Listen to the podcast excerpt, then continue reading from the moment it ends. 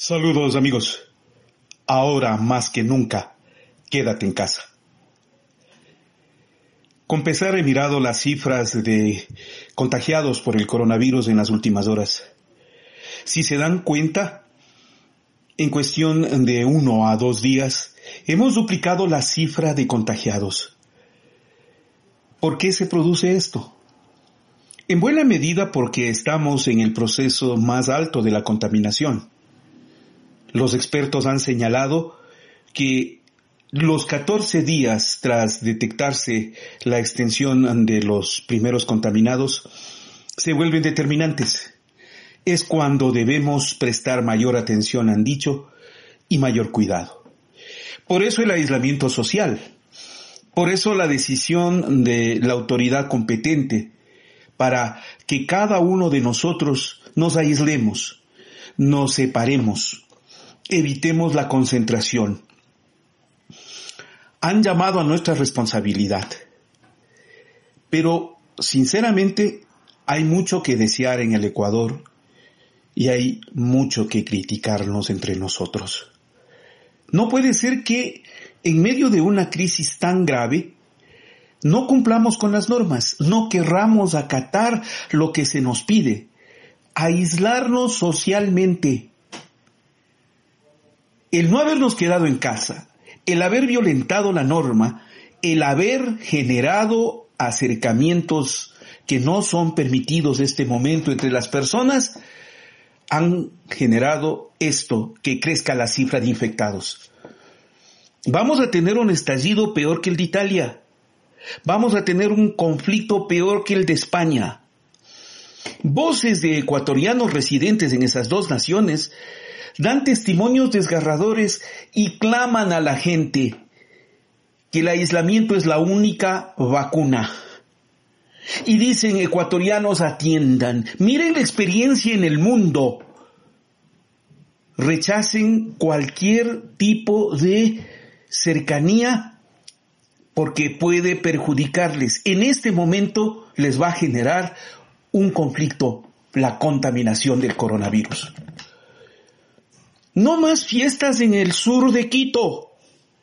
No más concentración de personas en Guayaquil. No más irresponsabilidad en sacar a los viejos para que vayan a cobrar sus pensiones cuando son la población más sensible. Ese tipo de actos de irresponsabilidad van en contra del Ecuador Van en contra de quienes en este momento hacemos un esfuerzo severo por mantenernos aislados. Sé que cuesta, mejor que nadie lo sé. Mi actividad es en la calle, es en el trabajo, es en la oficina, es en la estación de radio, es en el periódico, es con la gente.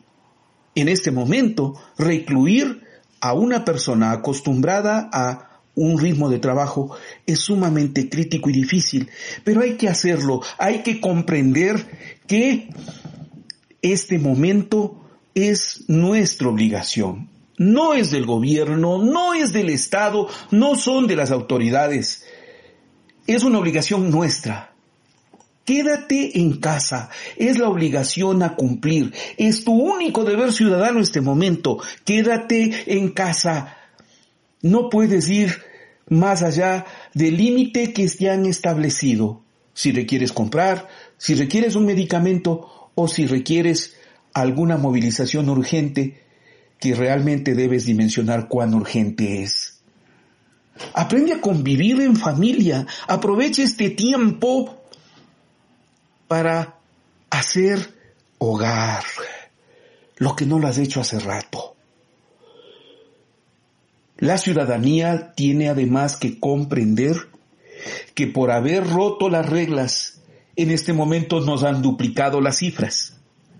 Y si seguimos rompiendo las reglas vamos a tener una tragedia. Por eso mismo no debemos ceder en este momento no debemos romper las normas ni las reglas. Quédate en casa es la obligación.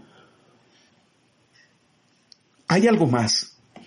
No sé si se han puesto a pensar, pero por un número pequeño, nos vimos obligados todos a encerrarnos. Como hemos violentado la norma, en este momento se nos han duplicado las cifras de los contaminados. Eso va a obligar, y hagan conciencia, a que el tiempo que nos van a exigir también se va a duplicar. Y si en esta ocasión fueron 14 días, si al término de ese tiempo de cuarentena no hemos logrado superar el problema del coronavirus, nos van a duplicar el tiempo que debemos permanecer aislados socialmente. ¿Es eso lo que queremos? No, no queremos eso. A los ecuatorianos que estamos cumpliendo el aislamiento social, el estímulo a que se mantengan. A quienes están violentando las normas, criticarles por su irresponsabilidad. Nos están perjudicando a todos. Estamos perdiendo todos por esa irresponsabilidad. Quédate en casa, no salgas. Y a quienes han sido capturados, apresados y se encuentran detenidos, bien hecho. Y que la sanción sea la más dura para que aprendan a respetar las leyes, las normas y la autoridad.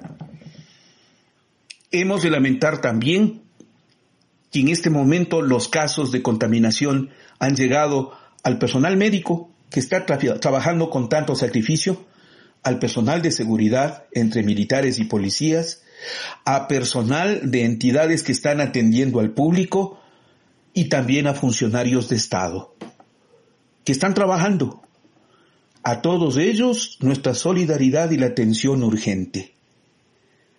Si hay algo que tenemos que hacer en este momento todos es quedarnos en casa. Esa es la norma. No se olviden nunca de una frase que la escuché de un periodista muy reconocido como Walter Martínez en el programa Dossier, que decía, en muchas ocasiones ante los problemas que tenemos. Dios perdona siempre. Los hombres algunas veces. La naturaleza no perdona nunca. Este es Ecuador Inmediato Radio. Estamos en el poder de la palabra.